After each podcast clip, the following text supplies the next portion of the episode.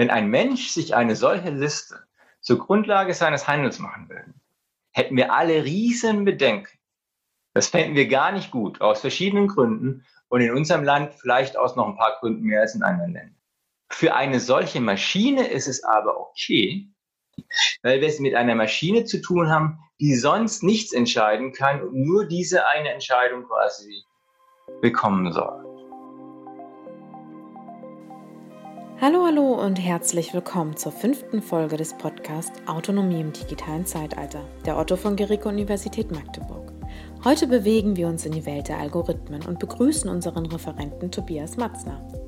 Tobias Matzner ist Professor für Medien, Algorithmen und Gesellschaft an der Fakultät für Medienwissenschaften der Universität Paderborn. Seine Arbeit kombiniert Theorien zu digitalen Medien und Technologien mit Ansätzen aus der politischen Philosophie, den Kulturwissenschaften und der Gesellschaftstheorie.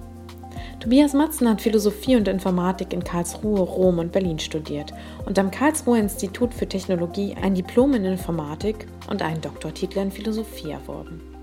Aktuell widmet sich seine Forschung unter anderem der Verschränkung von Technologie mit Konzepten der Subjektivität, Rationalität und Autonomie mit einem besonderen Schwerpunkt auf Algorithmen und maschinellem Lernen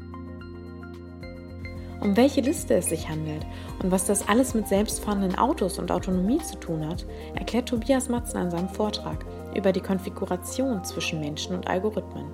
Viel Spaß beim Zuhören und Mitdenken.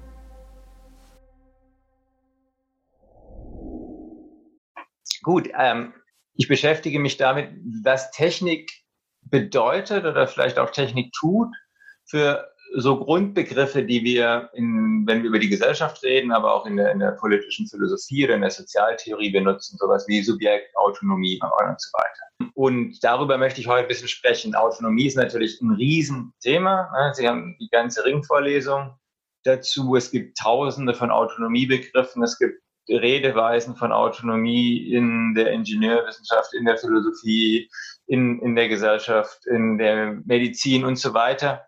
Ähm, das ist schwer, das alles einzufangen, deswegen fange ich da erst gar nicht an. Sie haben sich ja als Thema gewählt oder in der Ringvorlesung äh, Autonomie im digitalen Zeitalter, Fragezeichen, Ausrufezeichen. Und ich hatte so den Verdacht, dass das Fragezeichen hier zumindest zwei Gründe hat. Das eine ist, dass im digitalen Zeitalter vielleicht so ein bisschen der Verdacht besteht, dass wir unsere Autonomie ein Stück weit verlieren, die wir mal hatten ne, dass es irgendwie durch Digitalisierung oder digitale Technik irgendeine Form von Autonomieverlust gibt. Und dann ist aber vielleicht gar nicht so klar, ähm, ja, haben wir denn noch Autonomie oder nicht oder unter welchen Bedingungen oder sollten wir die haben und wo und, und wo nicht. Und das wäre vielleicht ein Grund für so ein Fragezeichen. Ein anderer Grund, was ich mir vorstellen könnte, was dieses Fragezeichen bedeutet, ist, dass wir immer mehr digitale Technologie haben, die selbst autonom wird. Mhm. Dass also Autonomie im digitalen Zeitalter gar nicht mehr uns Menschen betrifft, sondern das Digitale selbst. Ne? Äh, wir reden von autonomen Fahrzeugen, da werde ich auch gleich noch ganz viel drüber sprechen, von irgendwie maschinellem Lernen, von künstlicher Intelligenz. Wir reden darüber, dass Algorithmen heute autonom, also irgendwie ohne großes menschliches Zutun, alle möglichen Dinge tun. Ne? Algorithmen kaufen und verkaufen Aktien, sie filtern Nachrichten, sie zeigen ihnen allen Werbung. Sie entscheiden inzwischen sogar schwerwiegende Dinge, in manchen Ländern mehr, in manchen Ländern weniger, wie wer muss ins Gefängnis, wer kommt auf Berufung frei. Das war in den USA zum Beispiel ein berühmter Fall. Algorithmen entscheiden, wer einen Kredit kriegt. Und es gab auch Vorschläge jetzt ganz aktuell, dass doch Algorithmen entscheiden sollen, wer eine medizinische Behandlung kriegt, wenn die Ressourcen knapp sind, weil Menschen unter Stress solche Entscheidungen nicht rational genug fällen dürfen. Also Sie sehen schon, auch da gibt es einen, einen, ganzen Haufen von Diskussionen, wo immer wieder die Idee vorkommt, die Technik könnte autonom werden oder autonomer als es ist. Also einmal Autonomie im digitalen Zeitalter vielleicht so ein bisschen die Frage, inwiefern sind Menschen noch autonom und inwiefern ist die Technik jetzt auch autonom. Und mein Verdacht ist so ein bisschen, dass diese beiden Fragen zusammenhängen oder diese beiden Motive über die ich gesprochen habe, zusammenhängen. Das liegt einfach daran, erstmal intuitiv gesagt, bevor ich das systematische ausführe, dass wir autonome Technik ganz oft da verorten, wo Menschen etwas getan haben und jetzt kein Mensch mehr nötig ist, um das zu tun. Ich habe schon Autofahren genannt. Ne? Das autonome Fahrzeug ist eines, das niemand mehr braucht, der am Steuer sitzt. Ne? Ich habe über Filterblasen gesprochen. Ne? Also früher gab es, oder gibt es natürlich immer noch, Redakteurinnen und Redakteure, die ausgesucht haben, was in Medien erscheint. Jetzt gibt es einen Algorithmus, das heißt, wenn wir von autonomer Technik reden, so zumindest erstmal eine, eine grobe These, könnte man sagen, hängt das auch von der Autonomie des Menschen ab. Wir sagen also, Technik ist dann autonom, wenn sie irgendwas tut, was vor Menschen. Das heißt, die Rede von der Autonomie der Technik ist irgendwie gefärbt oder beeinflusst davon, was wir meinen, wenn wir von autonomen Menschen reden.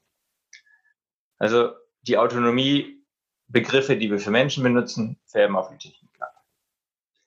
Es geht aber auch einen umgekehrten Weg. Ne? Technik ist schon lange, bevor wir mit Machine Learning und Algorithmen und KI und sonst was zu tun hatten, immer in so einer Wechselbeziehung zwischen der Ermöglichung von menschlicher Autonomie. Ne? Technik gibt uns ganz tolle Handlungsmöglichkeiten, gibt uns Werkzeuge, gibt uns die Mittel, um die Welt besser zu verstehen, wissenschaftliche Instrumente und dergleichen mehr, die uns ermöglichen zu verstehen, wie die Welt funktioniert, gezielt zu handeln und damit sozusagen einen Autonomiegewinn zu haben. Aber all diese Werkzeuge, das sind so diese alten klassischen Motive, stehen auch immer unter dem Verdacht, uns irgendwie über den Kopf zu wachsen. Ne? Sie kennen den Zauberlehrling, das wäre so äh, die klassische Variante. Sie kennen diese ganzen Reden davon, dass nicht eine bestimmte Technologie autonom wird, wie ein autonomes Fahrzeug, sondern die ganze Technik autonom wird.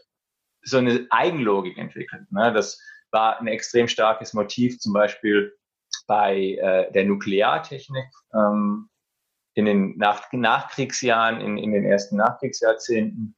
Das ist aber heute auch ein Motiv ähm, bei, bei digitaler Technik. Ja, ähm, das heißt, wir haben hier immer so eine Infragestellung, dass eben auch die Technik die Autonomie des Menschen färbt und auch die, die Vorstellung davon, was es überhaupt heißt, ein autonomer Mensch zu sein, hängt immer wieder auch von, von Technologie ab. Sie können das in der Geistesgeschichte schön nachvollziehen.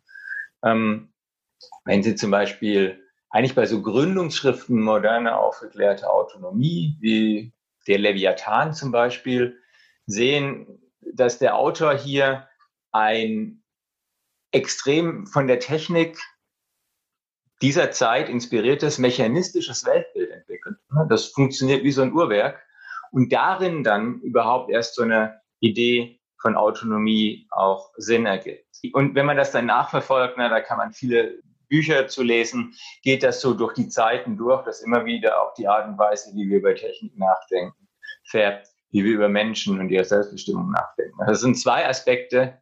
Ähm, einmal, dass die Technik selber irgendwie autonom werden könnte als Ganzes oder als soziales System und einmal das Denken über Technik uns Begriffe gibt, Menschen autonom zu verstehen, wie auch ganz abstrakt gesprochen erstmal die Technik, die Autonomie der Technik, die Autonomie des Menschen färbt. Das ist also jetzt mal ganz, ganz abstrakt formuliert. Was das konkret bedeutet, werde ich gleich ganz ausführlich ausführen am Beispiel autonomer Fahrzeuge. Bevor ich das tue, möchte ich aber noch gerne zwei Worte zum Begriff Algorithmus sagen. Mein Thema ist ja hier heute Konfiguration von Autonomie zwischen Menschen und Algorithmen. Und der Algorithmusbegriff ist in den letzten Jahren extrem verbreitet geworden, hat eine große irgendwie ähm, Verwendung gefunden, raus aus dem, was es mal war. Das heißt, ein Fachbegriff zu der Informatik. Wir reden heute im Feuilleton, in den Geisteswissenschaften, in den Kulturwissenschaften, in der Philosophie, äh, in der auch angewandten Ethik darüber, dass Algorithmen was tun, wie die das tun sollten und so weiter und so fort. Ich habe das gerade die ganzen Beispiele schon aufgezählt, ne, was Algorithmen alles tun. Werbung einblenden, Aktien kaufen, Grenzen kontrollieren, gucken. Also ne, am Flughafen, wenn Sie mal wieder reisen dürfen oder gereist sind, haben Sie es vielleicht schon gesehen, ne? Sie halten da Ihr Bild in eine Maschine, die sagt Ihnen dann, ob Sie die Person sind auf dem Bild und Sie dürfen dann die Grenze übertreten Sie werten Überwachungskameras aus, Körperscanner und so weiter. Und all das wird in dem, dem Begriff Algorithmus thematisiert. Und dann gibt es manchmal so ein bisschen Unbehagen damit, ne, dass man sagt, Algorithmen tun das, weil aus einer engeren Sicht ist, aus einer engeren informatischen Sicht ist alles, was Computer tun, Algorithmen ausführen. Das ist überhaupt nichts Besonderes. Und aus dieser Sicht wirkt es dann ein bisschen so, wenn Leute jetzt davon reden, dass plötzlich überall Algorithmen werden, wären, wie wenn man irgendwie vor vielleicht 15 Jahren das auf Menschen, die Biologie machen, gewirkt hat, als Leute darüber geredet haben, dass überall plötzlich Gene sind. Also plötzlich sind überall Gene in Essen. Und äh, um sozusagen diesem Unbehagen vorzugreifen, möchte ich das kurz ein bisschen präzisieren. Also natürlich gibt es erstmal diese Grundbegriffe. Algorithmen sind irgendwelche Befehlsketten und das, was Computer eigentlich tun, ist diese Algorithmen ausführen. Wenn ich heute Algorithmen sage, und damit schließe ich mich eben an, an diese etwas inzwischen verbreitete Art und Weise zu sprechen, meint man eigentlich eine bestimmte Form von Algorithmen. Ne? Man meint Algorithmen, die im weitesten Sinne aus den Feldern Data Mining, Knowledge Discovery, Machine Learning, künstliche Intelligenz und so weiter kommen. Das sind also Algorithmen, die nicht mehr so ganz stumpf einfach nur eine Kette von Befehlen sind, die von oben nach unten ausgeführt wird, sondern das sind Algorithmen, die mehr oder weniger komplexe, meist statistische Modelle beinhalten, die basierend auf Daten parametrisiert werden. Also man nimmt Daten und lässt einen speziellen Algorithmus laufen, einen Lernalgorithmus, der anhand dieser Daten die Eigenschaften des Algorithmus verändern. Es ist also nicht mehr so, dass die Leute, die das programmieren, genau festlegen, was passiert, sondern die legen nur noch eine Relation zu den Daten fest. Und die Daten liefern dann als Endergebnis. Das ist eine ganz abstrakte Bezeichnung dessen, was man unter maschinellem Lernen versteht. Ne? Also die Algorithmen passen sich an Daten an. Und das ist das, was ich mit Algorithmen meine. Ähm, ich finde den Begriff Algorithmus hier aber ganz passend als das, was jetzt auch in der gesellschaftlichen oder politischen Perspektive thematisiert wird. Ne? Hier wird nämlich genau das relevant, worüber wir heute sprechen, dass diese Algorithmen in einer gewissen Weise autonom arbeiten. Also dass nicht alles, was da als Ergebnis rauskommt, für Menschen genauso gedacht wurde, sondern dass das aus dem Zusammenspiel von Programm und Daten entsteht. Und das ermöglicht dann auch tatsächlich, dass solche Algorithmen mehr als andere Leistungen oder Funktionen erbringen, die bisher von Menschen erbracht wurden oder für die es zumindest irgendwo eines Menschen Bedarf hätte. Und wichtig ist, das geht heute schon. Ne? Dazu braucht man also nicht diese super KIs, die die Science Fiction bevölkern oder so, sondern das ist eigentlich eine sehr spezialisierte, inzwischen sehr verbreitete und erfolgreiche Forschungsrichtung der Informatik. Und deswegen mag ich den Begriff Algorithmus ganz gerne, weil wir eben nicht von künstlicher Intelligenz sprechen müssen, wo es dann darum geht, dass wir irgendwelche sozusagen fantastischen Vorstellungen davon haben, wirklich irgendwie menschenähnliches Wesen oder so zu haben, mit dem wir es zu tun haben, sondern dass es tatsächlich darum geht, dass es eben doch Algorithmen sind, die eben auf eine bestimmte Weise funktionieren. Und ich mag den Begriff auch gerne, weil er doch stärker noch fokussiert als zum Beispiel die andere Alternative zu sagen, das geht einfach automatisch oder automatisiert.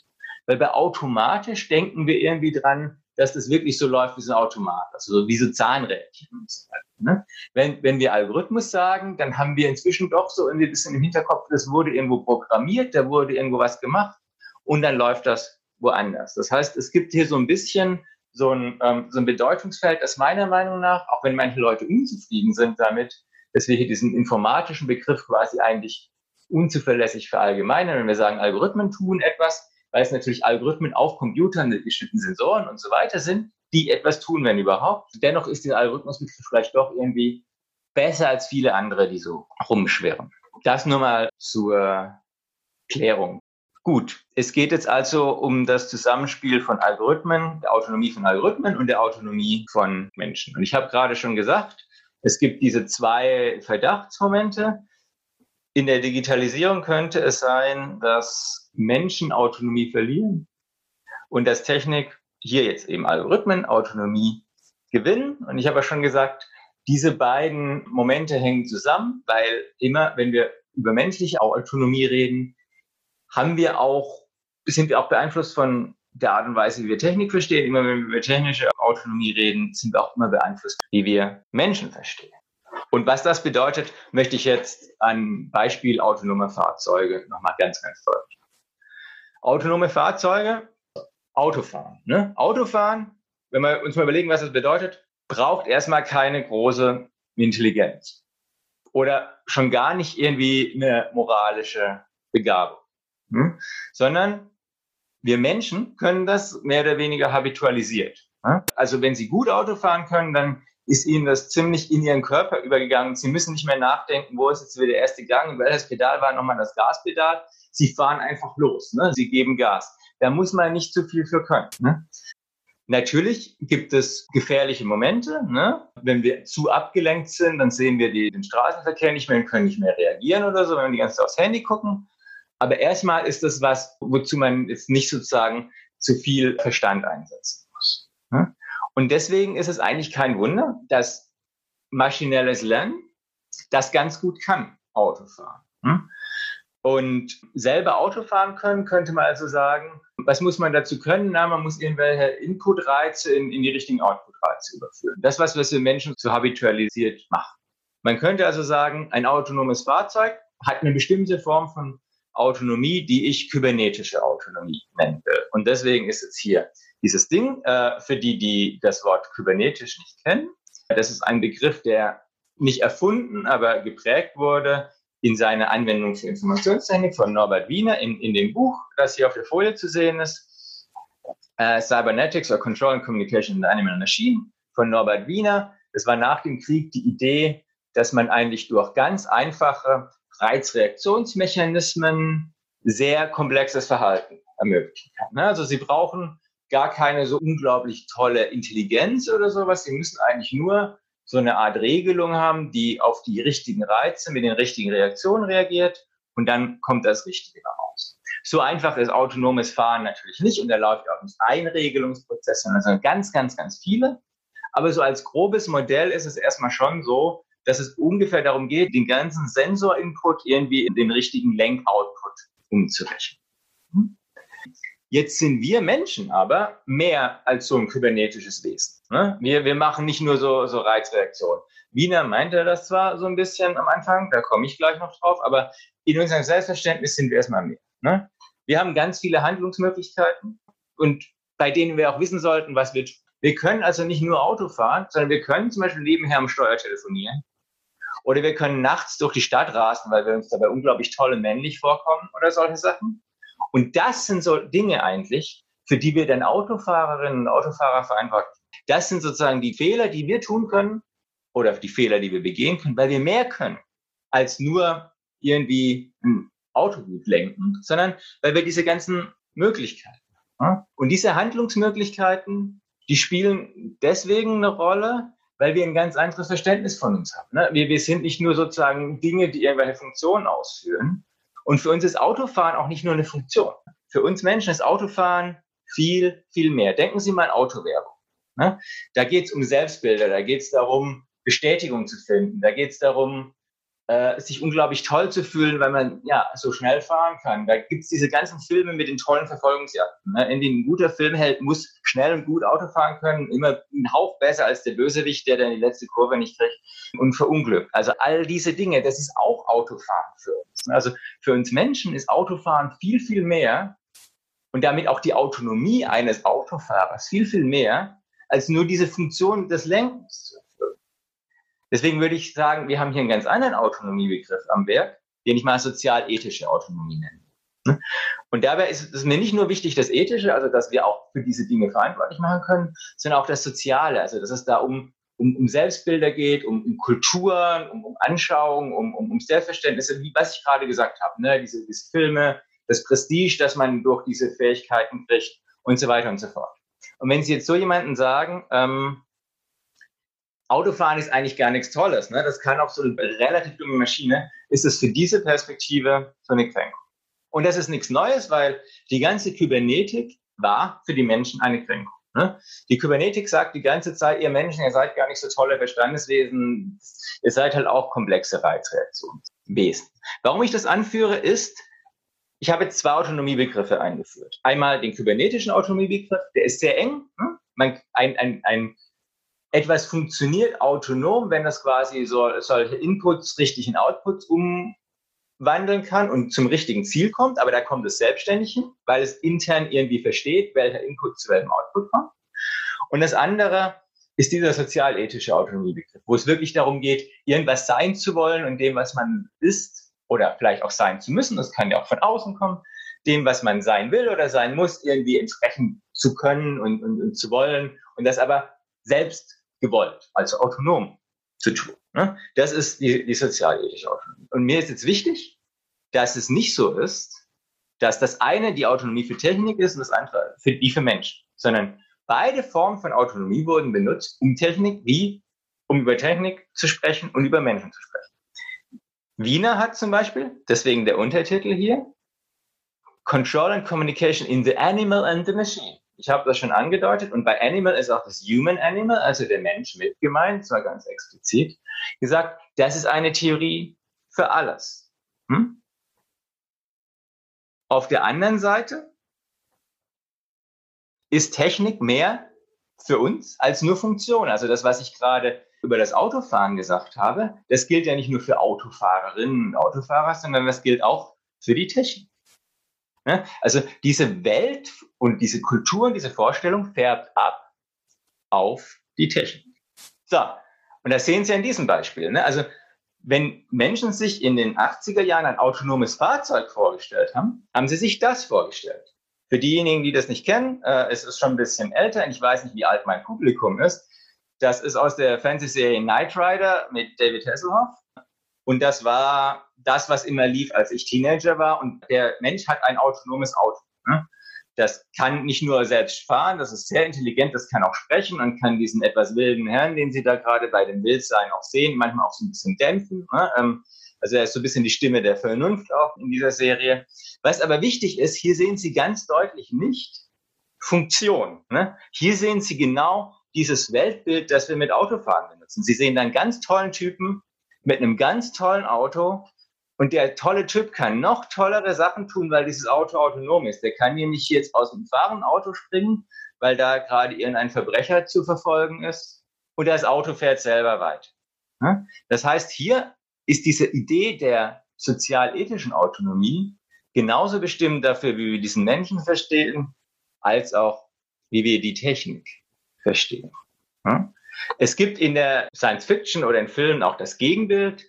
Ne, das Gegenbild wäre das, zu sagen, wir haben so autonome Fahrzeuge, die ganz stabil wie so eine Hintergrundinfrastruktur funktionieren.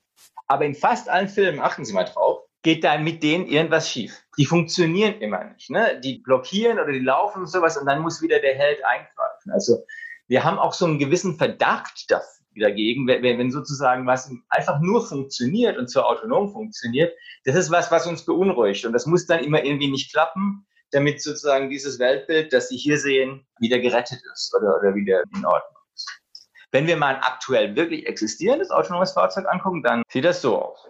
Ja? Ist ein bisschen was anderes. Das ist das Google Car oder ein Modell von Google für ein autonomes Fahrzeug. Wunderschön. Na? So, und jetzt haben wir also gesehen, wir haben zwei Autonomiebegriffe, die kybernetische und die sozialethische Autonomie, und die können wir beide auf Technik und auf Menschen anwenden.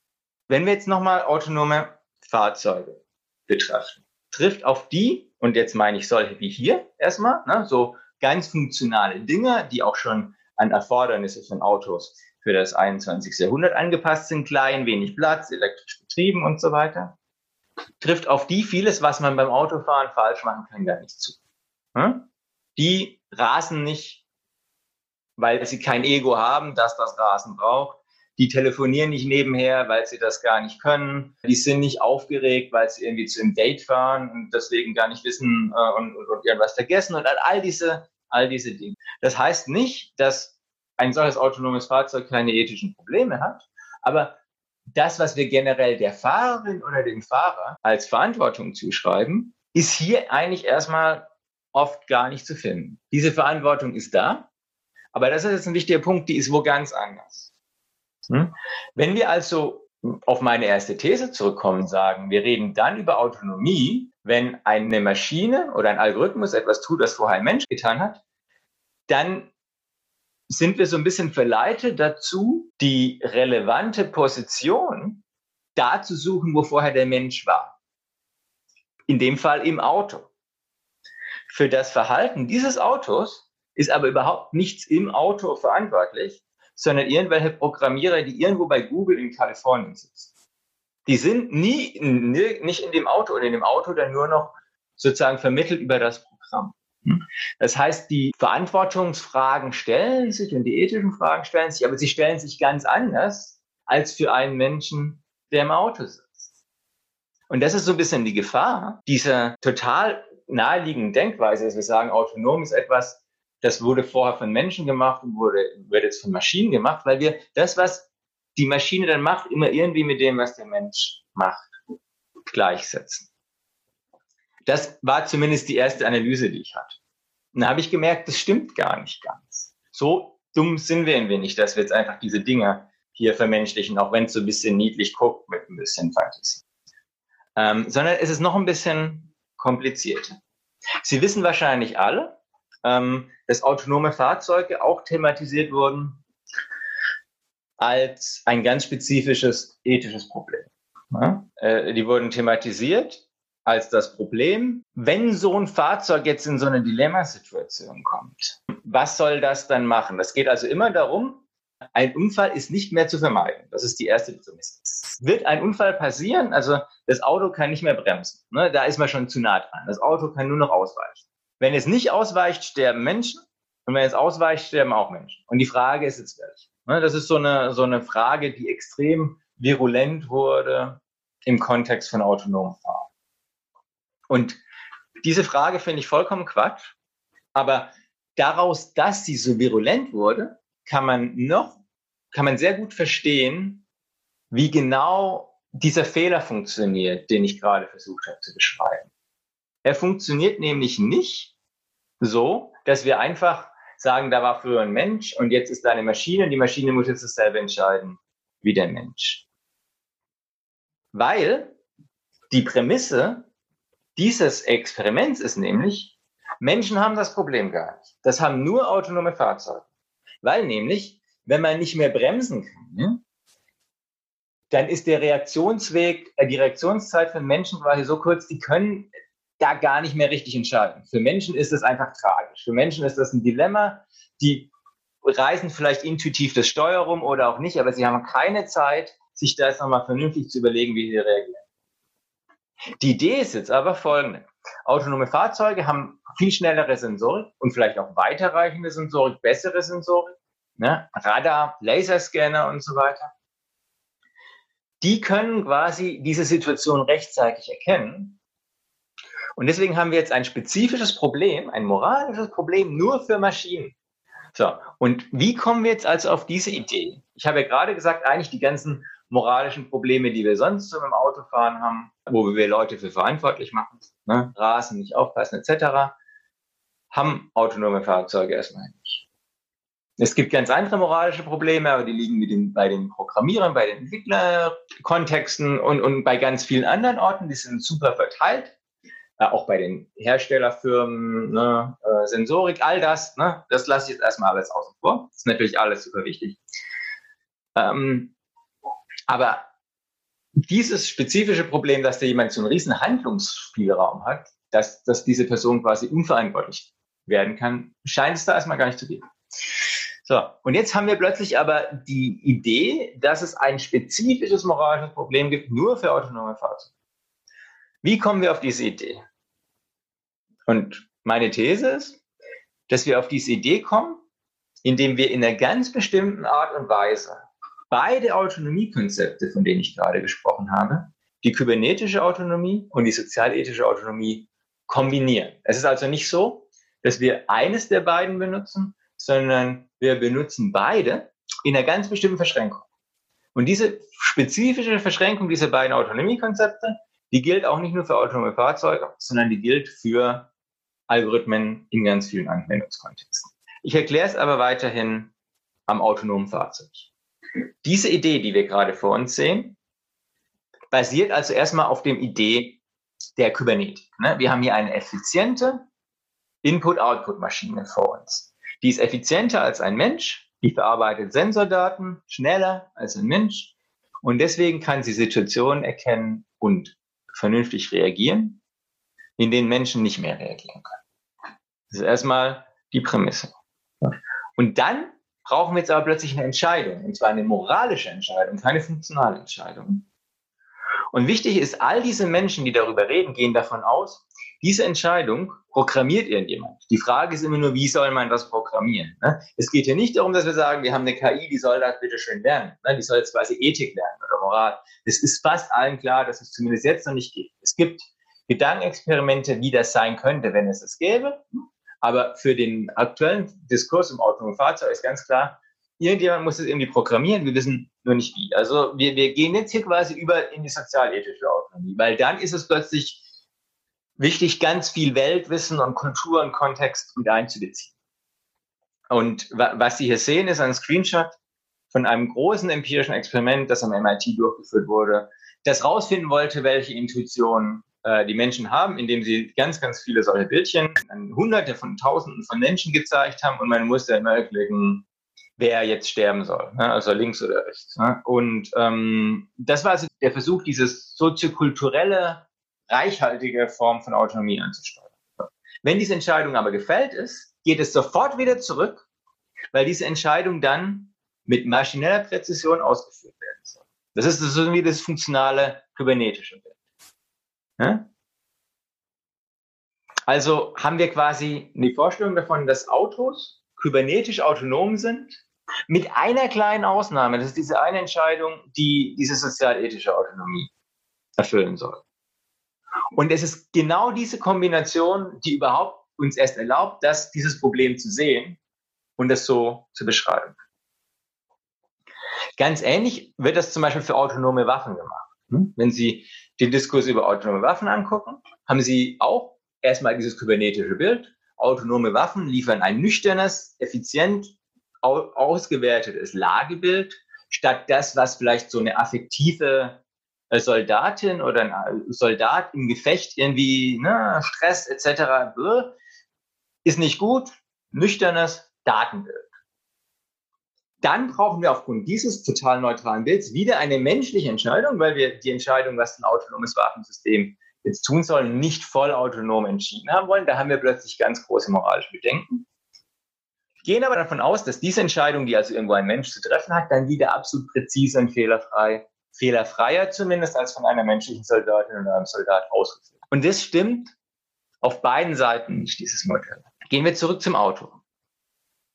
Erstens, diese Input-Output-Verarbeitung ist nicht so effizient und vor allem ist sie nicht ein reales Abbild der Welt, sondern was hier entschieden wird, erstens, ist nicht eine Entscheidung zwischen zwei moralischen Situationen, sondern eine Entscheidung zwischen zwei Situationen, die die Sensorik des Autos detektiert hat.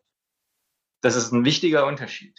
Die muss es gar nicht geben. Das Auto kann auch meinen, dass es ein Dilemma gäbe, das es gar nicht gibt und so weiter. Zweitens, so färbt quasi das Auto mit seinen ganzen Eigenschaften diese sozialethische autonome Entscheidung. Umgekehrt soll das dann technisch fehlerfrei ausgeführt werden. Und auch das stimmt nicht, weil das Ding nicht so präzise fährt, und bei den Geschwindigkeiten quasi zu lenken, auszuweichen, wie gesagt, in, in einem Fall, wo man nicht mehr bremsen kann, ja, das ist im Prinzip der Elchtest. Also das ist genau der Moment, wo die Fahrphysik irgendwie anfängt, relevant zu werden und wo man vielleicht gar nicht mehr so präzise lenken kann. Wenn man dieses Manöver, das da rechts angedeutet ist, versucht, dann landet man vielleicht in der Wand oder schleudert und nimmt beide mit. All, all das kann passieren. Also hier führt uns auch quasi diese Idee dieses kybernetischen Funktionieren irgendwie aufs Glatteis, dass wir diese Entscheidung überhaupt treffen können, weil wir sie uns zutrauen, sie zu treffen, weil wir denken, sie würde von einer Maschine ordentlich ausgeführt. Also wir haben quasi gesehen, dass diese saubere Trennung, die uns erlaubt, das hier als eine sinnvolle Fragestellung zu sehen, äh, gar nicht so sinnvoll ist, weil wir auf der einen Seite, wie gesagt, dieses autonome Funktionieren ist gefärbt durch ganz viele soziale und kulturelle Faktoren. Das hatte ich noch vergessen zu sagen. Also es gibt ganz viele Papers darüber, dass zum Beispiel die Sensorik von autonomen Fahrzeugen hängt von Trainingsdaten ab. Wie alles das von Trainingsdaten abhängt, hängt es davon ab, wer war auf den Trainingsdaten zu sehen. Wie sieht für das Auto zum Beispiel eine normale Fußgängerin oder ein normaler äh, Fußgänger aus, in welchen Situationen funktioniert es gut und wo nicht. Ist die Infrastruktur ordentlich gemacht und ist die für Menschen gemacht oder für autonome Fahrzeuge? Weil wir zum Beispiel super diese roten Verkehrszeichen lesen können. Autonome Fahrzeuge können andere Dinge oft mit aktueller Sensorik besser lesen. Das heißt, da spielen ganz viele soziokulturelle Faktoren rein in das, was hier so nüchtern kybernetisch beschrieben wird. Und auf der anderen Seite ist diese sozialethische Entscheidung geprägt von allen möglichen technischen Faktoren, insbesondere der, dass es eben nicht die Entscheidung zwischen zwei moralischen Alternativen ist, sondern die Entscheidung zwischen zwei Situationen, die die Sensorik erkannt hat. Unabhängig davon, aber dasselbe Problem, geht noch einen Schritt weiter, nämlich aus diesem konkreten Fall hinaus dahin, wie unser gesellschaftliches Verständnis von Autonomie und insbesondere von Autonomie der Technik geprägt ist. Und wenn wir diese spezifische Kombination benutzen von kybernetischer Autonomie und sozialethischer Autonomie, dann hat das auch da, finde ich, ganz äh, problematische Auswirkungen. Das hier ist das Ergebnis der empirischen Umfrage, von der ich gerade gesprochen habe. Äh, da ist jetzt auch die Quelle dran für diejenigen, die es nachlesen wollen. Ne? Nature, also hochkarätig publiziert. Prestigeträchtiger kann man als Naturwissenschaftlerin oder als Naturwissenschaftler nicht publizieren. Dieselben Menschen sind mit demselben Experiment auch nochmal in Science, das wäre die einzige äquivalente Alternative reingekommen. Also Top-Publikation. Basierend auf einer Umfrage die eben dieses Spielchen gemacht hat mit, mit sehr, sehr vielen Menschen. Und das ist das Ergebnis. Das Ergebnis, was Sie hier sehen, ist im Prinzip, also die Menschen, muss man noch kurz erklären, ne, die auf diesen Bildern zu sehen sind, wo sie immer entscheiden müssen, wer sterben soll, die sind kategorisiert. Das sind einfach Menschen, sondern es gibt hier, sehen Sie ganz oben, Babys, die haben kein Geschlecht. Äh, die Kinder haben dann schon ein Geschlecht, Girls und Boys. Es gibt schwangere Frauen. Es gibt Male und Female Doctors male and female athletes, male and female executives, large, ne, äh, fülligere könnte man vielleicht sagen, Menschen, ältere Menschen, auch mit Geschlecht. Es gibt ähm, unter ein Drittel ungefähr Obdachlose ohne Geschlecht und es gibt auch Kriminelle ohne Geschlecht und Hundenkatzen auch ohne Geschlecht. Und Sie sehen hier eine Liste im Prinzip lebenswertes Leben oder weniger lebenswertes Leben. Ne? Das ist das Ergebnis. Ne? Wer sollte überfahren werden, wer sollte nicht überfahren? Eine Tötungsliste. Und worauf ich raus will, ist, eine solche Liste, wenn ein Mensch sich eine solche Liste zur Grundlage seines Handels machen will, hätten wir alle riesen Bedenken. Das fänden wir gar nicht gut, aus verschiedenen Gründen und in unserem Land vielleicht aus noch ein paar Gründen mehr als in anderen Ländern. Für eine solche Maschine ist es aber okay, weil wir genau diese komische Kombination haben aus kybernetischer Autonomie und sozialethischer Autonomie. Weil wir es mit einer Maschine zu tun haben, die sonst nichts entscheiden kann und nur diese eine Entscheidung quasi bekommen soll. Und damit, mit dieser meiner Meinung nach falschen Vorstellung von autonomer Technik, legitimieren wir, das ist jetzt ein extremer und auch plakativer Fall, aber wie gesagt, es wurde so veröffentlicht, legitimieren wir quasi, dass solche Listen veröffentlicht werden. Ne? Wichtig an diesem Experiment ist, dass da oben steht, was soll das selbstfahrende Auto machen? Da steht nicht, wer soll sterben. Da steht, was soll das selbstfahrende Auto machen? Und das zeigt, dass genau dieser Aufruf, dass es hier ein selbstfahrendes, also autonomes Auto, es überhaupt sozusagen motiviert, dass wir jetzt diese Entscheidung treffen. Und die sähe sicher anders aus, wenn da drüber stände, wer soll sterben. Das ist sozusagen nochmal die soziokulturelle Konsequenz, ne, da geht es jetzt nicht um eine einzelne Technik, sondern darum, dass wir sehen, diese Vorstellung von Algorithmen mit dieser spezifischen Verknüpfung von Autonomie, wo wir irgendwie sagen, die brauchen so, ne, so, die sollen quasi überall anders sein als Menschen. Und das wollen wir auch so. Die sollen effiziente, gut funktionierende Maschinen sein. Und nur in einer einzigen Hinsicht sollen sie quasi irgendwie sein wie Menschen oder menschlichen Intuitionen folgen. Die ist erstens empirisch oder deskriptiv nicht besonders gut und zweitens hat sie Konsequenzen, dass damit solche Dinge denkbar werden. Jetzt habe ich gesagt, ich wollte 30 Minuten sprechen. Ich habe 35 gesprochen und wäre damit am Ende meines Vortrags und ich freue mich auf die Diskussion.